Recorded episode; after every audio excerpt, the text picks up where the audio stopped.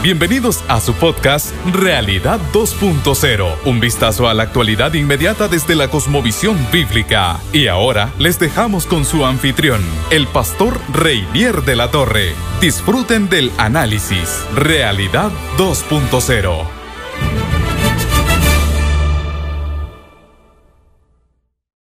Bueno, qué alegría, qué bendición, qué privilegio, mi hermano, como siempre lo digo de poder compartir este, este tiempo nuevamente en nuestro podcast Realidad 2.0. Qué bien, gracias a Dios por ello. Después de unos días sin, sin poder hacer ninguno, pasando por todo este asunto de la, del fin de año, comienzo de año nuevo y un montón de responsabilidades más que uno tiene en estos días, pero gracias a Dios ya estamos, ya estamos juntos y agradecido a Dios por esta oportunidad de compartir con usted, al menos desde la distancia. Han pasado muchas cosas, muchísimas cosas interesante en nuestro mundo que para un podcast dedicado a analizar la realidad que nos rodea y sus características, pues imagínese usted, hay enorme cantidad de cosas de la, de la que hablar. Eh, pero voy a centrarme en una, voy a centrarme en una de las cosas más importantes que ha sucedido, eh, de las más impactantes que ha sucedido en los últimos tiempos. Y yo creo que a ella le voy a dedicar eh, más de un episodio, porque es importante, mi hermano, bien importante lo que ha sucedido y es bien interesante hacer alguna lectura de ello. Me refiero a, los tristes acontecimientos del asalto al Capitolio, ¿verdad? A la sede del Congreso de los Estados Unidos, de lo cual fuimos testigos hace unos días atrás, exactamente el día 6 de enero. Eh, triste lo que sucedió, por supuesto que sí, por supuesto que sí. Eh, vimos las imágenes, prácticamente nuestra mente no podía creer lo que nuestros ojos nos estaban diciendo, ¿verdad? Cuando vimos esa turba de personas entrando al Capitolio a la fuerza, destruyendo ciertas cosas, eh, gente colgada de, algunos balcones, qué sé yo, cosas rarísimas. Yo no, no, no vi todas eh, todas las imágenes, pero he visto algunas cosas impactantes de ello, ¿verdad? Eh, ¿De qué se puede catalogar? Obviamente de triste, lamentable, vergonzoso, repudiable y un montón de adjetivos más que uno pudiera buscar para catalogar eso que, eso que vimos y que tiene carácter inédito en la historia de los Estados Unidos, ¿verdad? Nunca antes en la historia de los Estados Unidos había sucedido algo así. Las imágenes le han dado la vuelta al mundo, se ha convertido Estados Unidos en una especie de, qué sé yo, eh, de casi hazme reír de, alguna, de alguno de sus enemigos, que se alegran, se están alegrando muchísimo de ver la situación social en la que se encuentra lamentablemente este país. Y prácticamente ha dado la imagen de un país tercermundista, de una república bananera, ¿verdad? De ocurrir cosas que en la mente de ninguna persona cuerda eh, hace unos años hubiera imaginado que pudieran ocurrir. Ahora, parto de una valoración que escuché para poder hacer entonces un, recuento de, nuestra opinión con respecto a ello. Alguien dijo, este es el día más triste de la historia de los Estados Unidos. Alguien lo, pronunció de esa manera, ¿verdad? El día más triste. Y yo le estaba dando un poco de, taller, como decimos a eso, de, un poquito de, mente a ello, ¿verdad? Y, y venía a mi mente algo. Bueno, para uno pensar que el día 6 de enero, con todo lo que ocurrió, que vuelvo y repito, lamentable y todo lo que usted quiera, vergonzoso y todo lo que usted quiera ponerle, eh, para uno pensar que ese es el día más triste de la historia de los Estados Unidos, yo creo que, hay que tener una especie de, de, imagen mental de lo que pasó con cierta característica. O sea, hay que ver este fenómeno desde cierto ángulo. Desde cierto, desde cierto punto de vista. Me traté de poner en los zapatos de la persona que decía esto y, me decía a mí mismo, bueno, si yo pensara de este suceso de la manera que esa persona lo está pensando, también lo catalogaría como el día más triste de la historia de los Estados Unidos. Porque cómo esa persona posiblemente vea ese, ese, ese suceso y cómo lo ven muchos también, cómo ven mucha, mucha gente ve este suceso, este suceso, perdón. Pues yo creo que de una manera un poco simplista me parece. O sea, en la mente de ellos, ¿qué ha pasado? Bueno, lo que ha pasado es que un multimillonario egocéntrico, egomaníaco, con complejo mesiánico, eh, con grandes fallas de carácter, que llegó a la presidencia de los Estados Unidos gracias a la confusión y casi casi diríamos, entre paréntesis, estupidez de un grupo, de un sector de la población norteamericana, pues ha perdido las elecciones y no lo quiere reconocer sencillamente se atornilla en el poder o pretende atornillarse en el poder eh, se mete en una especie de negacionismo, palabra que he escuchado, vengo escuchando desde hace unos meses de algunas personas, ¿verdad? Se mete en una especie de negacionismo, tratando de negar la, la realidad, y se inventa toda una teoría de fraudes y conspiraciones a su alrededor, se la traslada se la comunica a sus seguidores que ciegos, otra palabra concurrente frecuentemente en, los medios, todos los seguidores de ese multimillonario eh, egocéntrico y con complejo de, de Mesías son ciegos. Recuerde que entre paréntesis son casi estúpidos para la mayor, para, para mucha de la gente que hace o que redacta su opinión de los hechos. Y por supuesto, esa turba de gente protagoniza ese fenómeno tan lamentable que sucedió el día 6 de, eh, de enero en el Capitolio, en la sede del Congreso de los Estados Unidos. Mirado así, qué triste, qué desolador el panorama, ¿verdad? Qué tremendo que haya sucedido algo así, qué lamentable que haya sucedido algo que incluso se podía haber ahorrado uno perfectamente por una eh, turba de gente eh, sin, mucho, sin, sin mucho en su cerebro, con pocos dedos de frente, ¿verdad? Con gente que no es capaz de darse cuenta de la realidad y que lleva al país a una crisis política y social como la que nosotros estamos viviendo. Sin embargo, la pregunta es, esa visión o esa lectura que yo acabo de hacer y que me parece a mí, desde mi punto de vista, que es la que está en la mente de algunas o de muchas personas en estos días, ¿es real? O sea, eso es sencillamente lo que ha sucedido, es eso nada más lo que, ha, lo que ha pasado. Yo creo que a esa lectura le faltan algunos ingredientes importantes que nos llevarían a entender lo que está sucediendo. Fíjese lo que estoy diciendo, no a justificar, no estoy justificando la violencia. La violencia es injustificable en cualquier sentido, ¿verdad? Pero sí estoy tratando de explicar razones que no justifiquen, pero expliquen por qué sucede algo así. Y una de las razones que vienen a mi mente para, explicar qué es lo que está pasando, es precisamente eh, algo que nosotros estamos percibiendo, que todo el mundo yo creo que está percibiendo en la sociedad norteamericana y es la polarización de esa sociedad. ¿A qué me refiero con la polarización? Me refiero a la, ¿cómo decir? Me refiero a la distancia, la distancia entre los polos, entre las partes en conflicto en la, sociedad, norteamericana.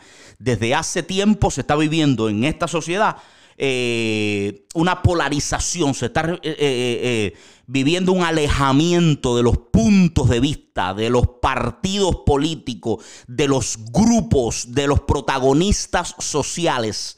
¿Verdad? de esta nación se están alejando en su manera de ver las cosas. Y cuando eso sucede, mientras más lejos se ponen dos posiciones, pues, pues mayor es la diferencia entre ellas y por tanto mayor es el potencial conflicto que puede haber. Cuando dos partes están bastante cerca, lo suficientemente, mientras más cerca estén, pues menos problemas hay en que sea una o la otra la que mande o la que gobierne o la que dicte las leyes o la que tenga acceso al poder legislativo, ejecutivo, eh, menos conflicto hay porque más parecido existe entre ambas partes, ¿verdad? Menos diferencia hay entre el resultado que habrá a raíz de, de que una u otra parte hagan su labor. Pero mientras más diferentes son esas partes, mientras más alejadas están, mientras más contraste, esa es la palabra que estaba buscando, mientras más contraste hay entre las dos partes, pues más problemático, más problemático es el asunto, porque se sabe entonces que el resultado de que una u otra parte pueda tener el poder legislativo, el poder ejecutivo, marcará una diferencia mayor para la otra. No sé si me hago entender lo que digo, mi hermano. O sea, eh, yo recuerdo, yo recuerdo la, prensa cubana, por ejemplo, para, para que usted me pueda entender, criticando por muchos años, mientras yo fui niño, adolescente, criticando a los Estados Unidos, y una de las críticas que se le hacía es que Estados Unidos era lo mismo. Y es que ya fuera que ganara el Partido Republicano o el Partido Conservador, los resultados iban a ser iguales. El imperialismo, como decían ellos, iba a mantenerse igual. Porque la diferencia era, era de maquillaje prácticamente. Era, una, era cosmética la diferencia. En el fondo, en el corazón del asunto eran iguales y tenían la, eh, misma visión de las cosas, sobre las cosas principales y el mismo sentir. Bueno, eso que sucedió durante tanto tiempo en la historia norteamericana, hoy ya no es una realidad. Y si hemos llegado a ese punto tan triste y lamentable como lo que vimos el 6 de enero, una de las razones principales es que no, esta sociedad ya no es la misma en la que esas cosas no sucedían. Esta sociedad ha cambiado, esta sociedad ha mutado. Y ese suceso inédito que pasó el día 6 responde a sucesos inéditos que han estado sucediendo en esta nación donde la sociedad se ha polarizado, donde las partes se han alejado, se han hecho diferentes, se han hecho opuestas. Y cuando hay oposición entre ambas partes, pues entonces la cosa se pone todavía más eh, más caliente. Es como, se me viene a la mente aquella tortura famosa, ¿verdad? De la antigüedad, donde ah, eh, ataban las extremidades de una persona a caballos para que cada caballo eh, ejerciera fuerza en su, en su dirección, en su mismo sentido perdón, en sentidos opuestos. Y por supuesto, mientras más eh, fuerza se esté ejerciendo en sentido opuesto, pues la tensión es mayor, la presión es mayor, el daño es mayor, las consecuencias son mayores para la persona que está siendo alada, ¿verdad? Imagínense una sociedad que está siendo alada por sus extremidades, ya no en sentidos más o menos parecidos, sino en sentidos absolutamente opuesto. Esta es una de las razones principales por las que nosotros estamos viendo hoy cosas que nunca habíamos visto en los Estados Unidos. Y, esta sociedad está viendo cosas que nunca habían sucedido, ¿verdad? En toda su historia. Pero ¿qué pasa? ¿Qué pasa cuando, cuando esto sucede? ¿Qué pasa cuando eh, cuando hay esta polarización, cuando hay, hay, esta, esta, eh, alejamiento, este alejamiento entre las posturas, vamos a analizarlo con más detalle, vamos a analizarlo eh, un poquito más profundamente para entender. Lo primero es que se acrecientan los conflictos de valores e intereses, por supuesto, eso es lo primero. Eh, ya no son los mismos valores, ya no son los mismos intereses.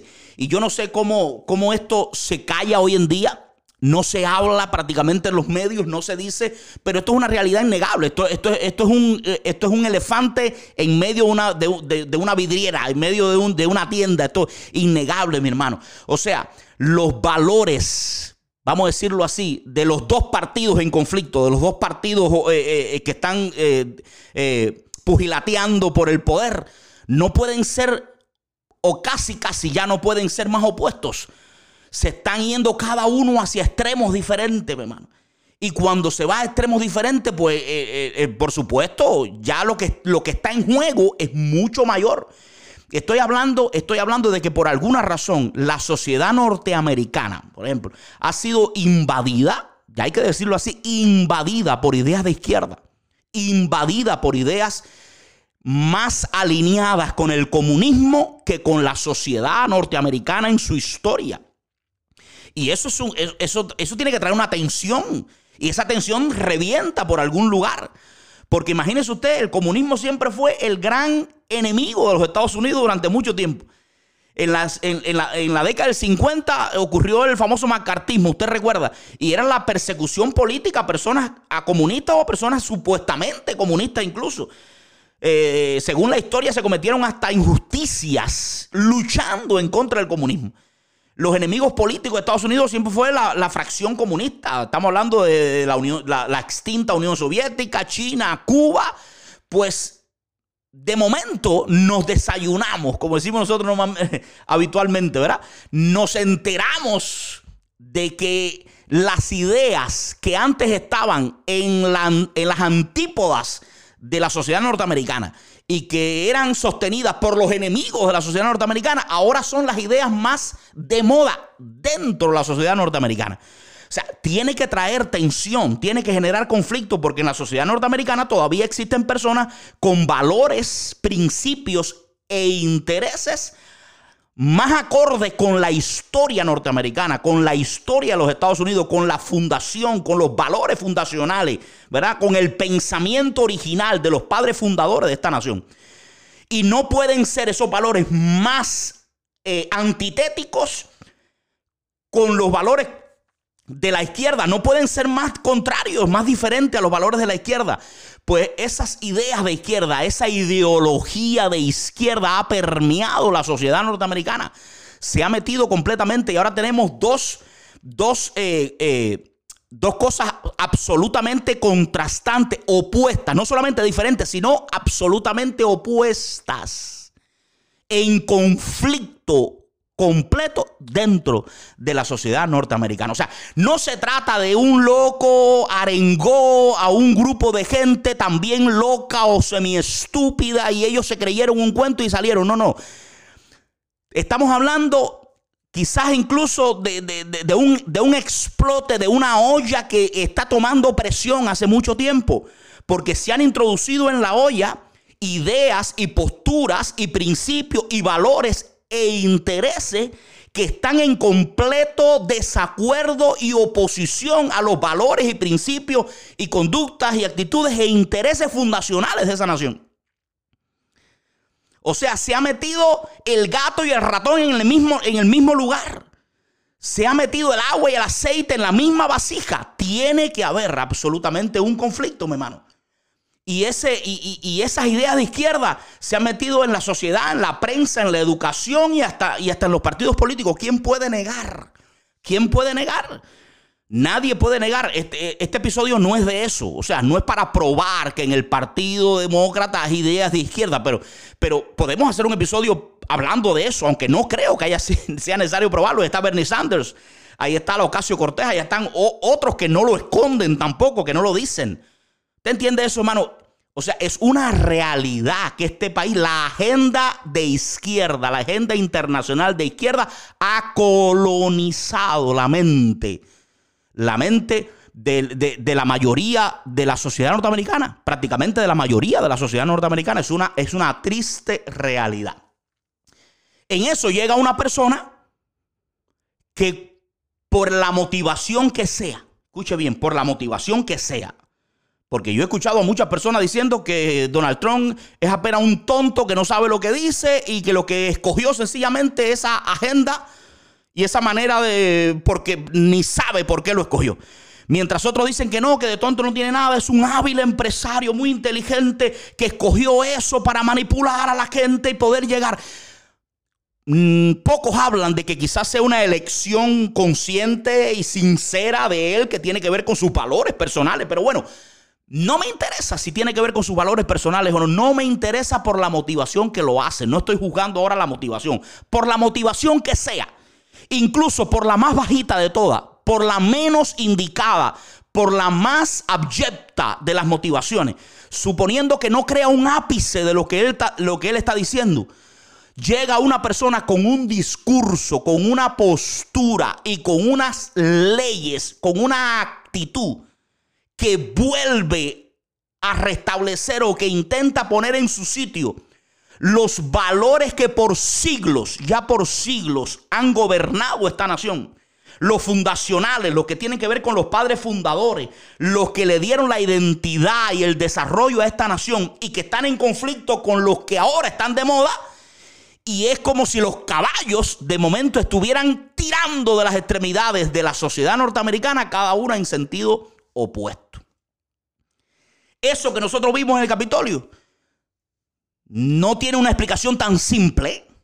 Es posible que sí, que el discurso de Donald Trump, por supuesto, hubiera inflamado los corazones de algunas personas, pero eso no nació allí, eso nace de que, de que hay enfoques absolutamente contrastantes y en conflicto desde hace mucho tiempo luchando por el alma de la nación americana. Quiero que usted entienda eso, mi hermano. Y hay gente que sencillamente está a ambas partes del conflicto y absolutamente convencido de que no se le puede entregar el alma americana a la otra parte. Vamos a ser serios. Eso es lo que está pasando aquí. ¿Qué pasa cuando hay esa polarización? Bueno, hay conflicto de valores e intereses. Ya le dije, eh, eh, eh, es el número uno. Pero hay otras cosas también. Hay otra cosa también, ¿verdad? No es solamente eso. También hay una sospecha importante. Si, si republicanos y demócratas fueran lo mismo que eran antes, pues no había tanto problema. Todo el mundo quiere ganar, nunca quiere perder, pero ya no se trata de qué partido gana o pierde, ya no se trata de, lo, de, la, antigua, de, la, de la antigua problemática que es que yo quiero que mi partido sea el que gane. No, no, no, se trata de que ahora hay sospechas, entonces verdaderas sospechas de cuál es la agenda, las intenciones, el programa político de la otra parte. Porque el programa político de la otra parte, al estar tan alejado del mío, tan en conflicto, tan en oposición con el mío, puede generar, según mi punto de vista, resultados desastrosos en la nación. Ante un republicano puede decir, bueno, lo siento que ganaron los demócratas, pero las cosas no van a cambiar mucho. En cuatro años nosotros eh, damos la pelea nuevamente y viceversa. Al revés también.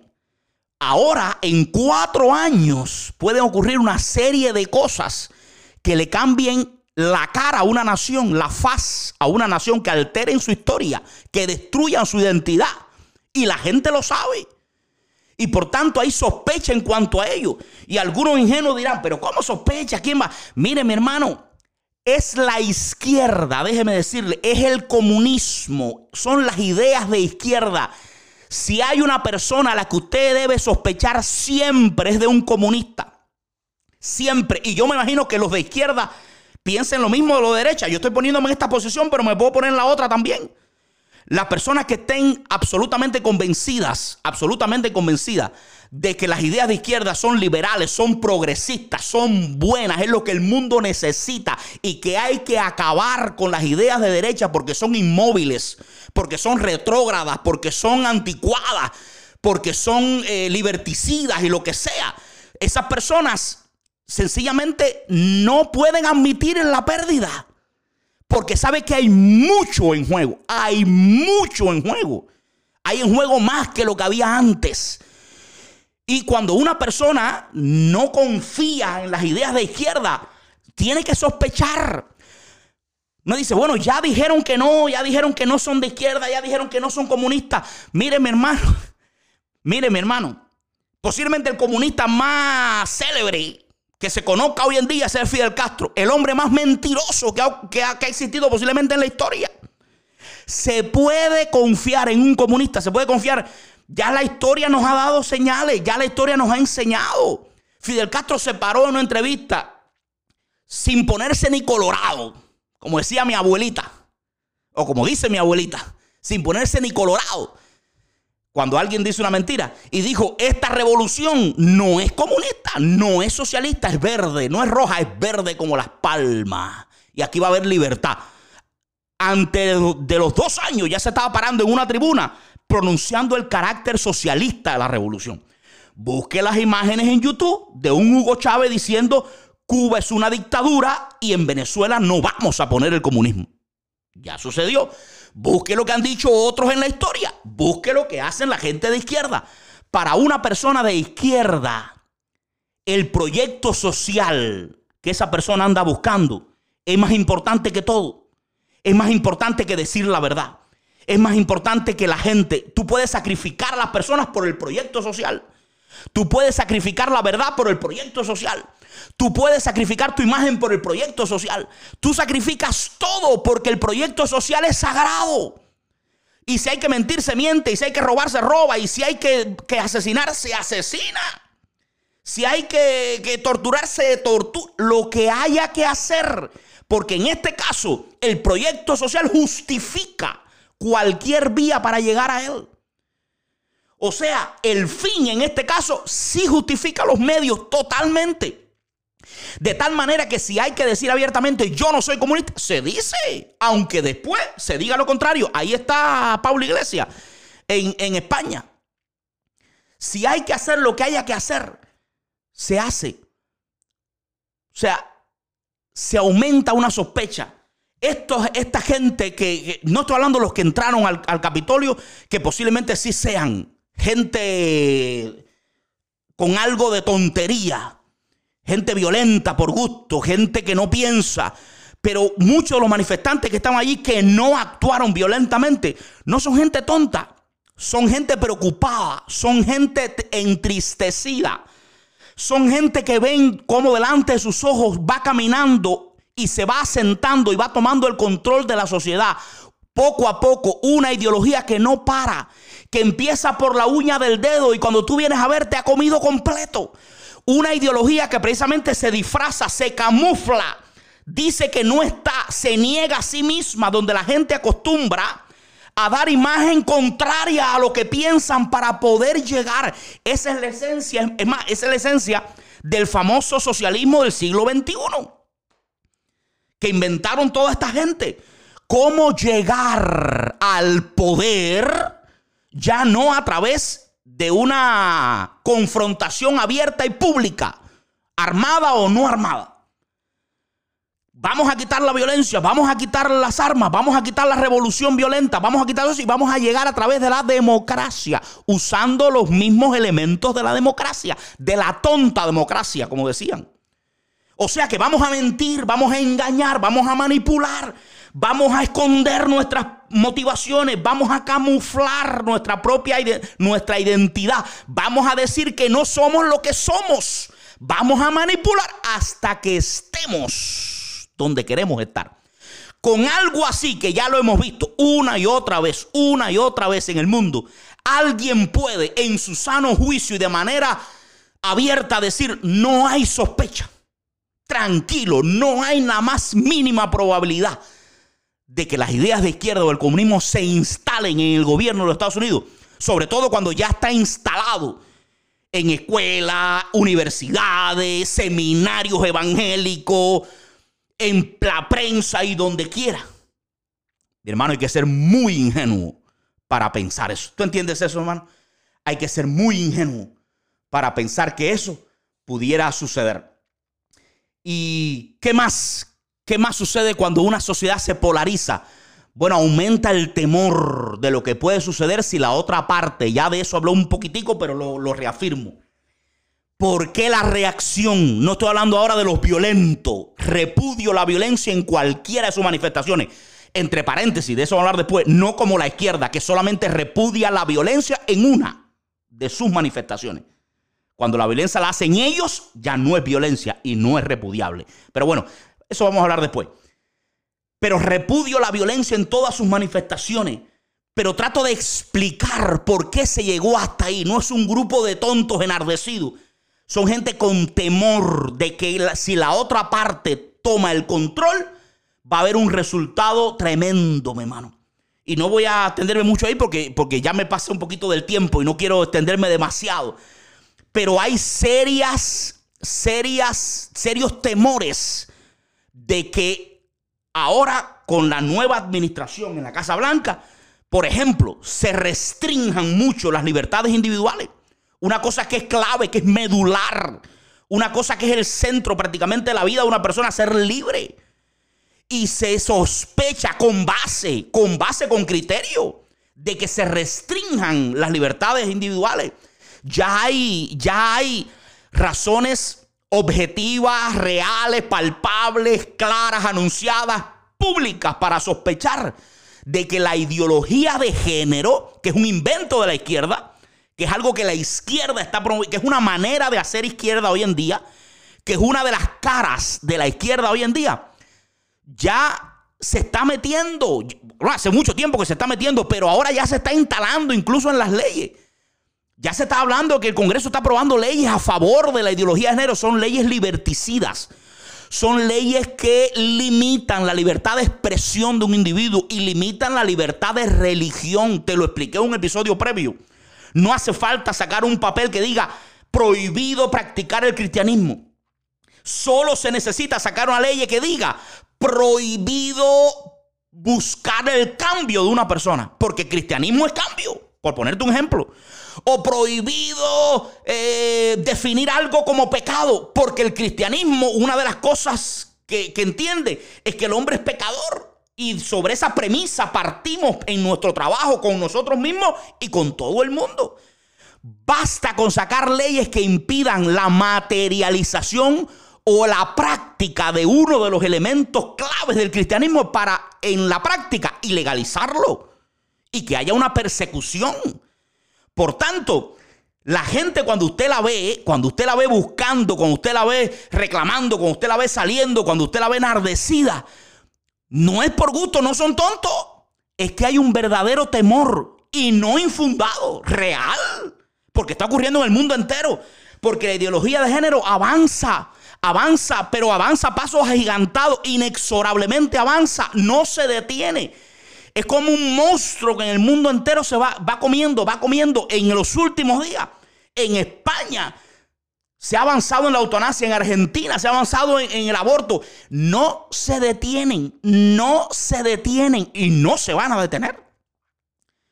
Y esos son leyes liberticidas, leyes en contra de la libertad personal, libertad de expresión, libertad de fe, libertad de culto, que son las libertades básicas y con ellas todo el resto de las libertades del hombre también están en peligro. Por supuesto que sí. Y lo último que le voy a decir que, que se desprende de esta polarización de la sociedad es un sentido de urgencia y necesidad de ganar. Cuando todo esto que yo le estoy explicando sucede, la gente que está en un bando o en el otro siente que ganar ya no es, ya, ya no es un asunto de, de que lo prefiero. Ya es un asunto de que lo necesito urgentemente. De que mi libertad y mi vida dependen de ello. De que el futuro depende de ello y la calidad de mi futuro y de mi familia depende de ello. ¿Usted entiende eso, mi hermano? Es importante que entendamos eso para entender la psicología de lo que está pasando en este país, para entender la mente de, lo que, de, los que están protagonizando todos estos episodios en este país. Porque es muy fácil, muy simplista decir, ah, son un grupo de tontos. El, grupo de tontos, el grupo de tontos que, votó por Donald Trump son 70 millones. 70 millones de tontos en este país. El grupo de ciegos, según lo que escuché hoy mismo en una noticia, de ciegos son 70 millones. Hay que estar muy desconectado hay, que faltarle mucha empatía. Hay que ser una persona incapaz de ponerse en, los zapatos de otro para uno pensar que 70 millones de personas que votaron por un, por un presidente o por un candidato lo hacen porque todos son tontos y ciegos. Porque están confundidos. No recuerdo ahora las palabras exactas que usó Michelle Obama también, pero una de las principales figuras del Partido Demócrata, lo escuchaba ayer, ¿verdad? De las más queridas, más respetadas, supuestamente de, las, de, eh, la, fineza en persona, hablando de los millones que votaron por Donald Trump de manera muy despectiva. ¿Será posible que una persona pueda pensar que tantos millones de personas, todas tienen problemas mentales? Y todas votan por gusto. No. Sucede que hay verdaderas cosas en conflicto aquí en este país muy, pero muy, pero muy importantes. Entonces, el día 6 de enero fue un día muy triste, lamentable, vergonzoso para este país, repudiable lo que sucedió, repudiable la violencia en cualquiera de sus manifestaciones. Pero si tú me preguntas a mí, más triste que el día 6 fue el día en que se permitió que la ideología de izquierda entrara en esta nación y se, se apoderara del alma de esta nación. Vamos a seguir con algunos capítulos hablando acerca de cómo llegamos hasta aquí, hasta este día triste del día 6 de enero. Pero por lo pronto, una de las razones que yo veo es que se dejó entrar un zorro en el gallinero que ahora nos damos cuenta que ha hecho más daño del que podíamos o se podía imaginar a esta nación, ha capturado el alma de esta nación Mientras por otro lado una persona animó a lo que quedaba de esa alma, la animó para que despertara. Y esas dos bandos se identificaron unos a otros como lo más diferente y opuesto que puede haber. Y la chispa, ¡pum! Está sacando un conflicto porque ninguno de los bandos quiere que el otro sea el que rija y el que defina el futuro de esta nación. Vamos a seguir con, esta, con este tema.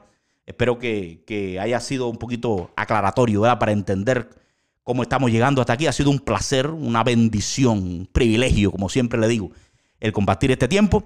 Y le invito a que vea, a que escuche, por favor, el otro episodio y, a que me permita, eh, junto con usted, darle seguimiento a este tan importante tema, tan, tan triste que está sucediendo a nuestro alrededor. Dios le bendiga mucho. Nos vemos el próximo.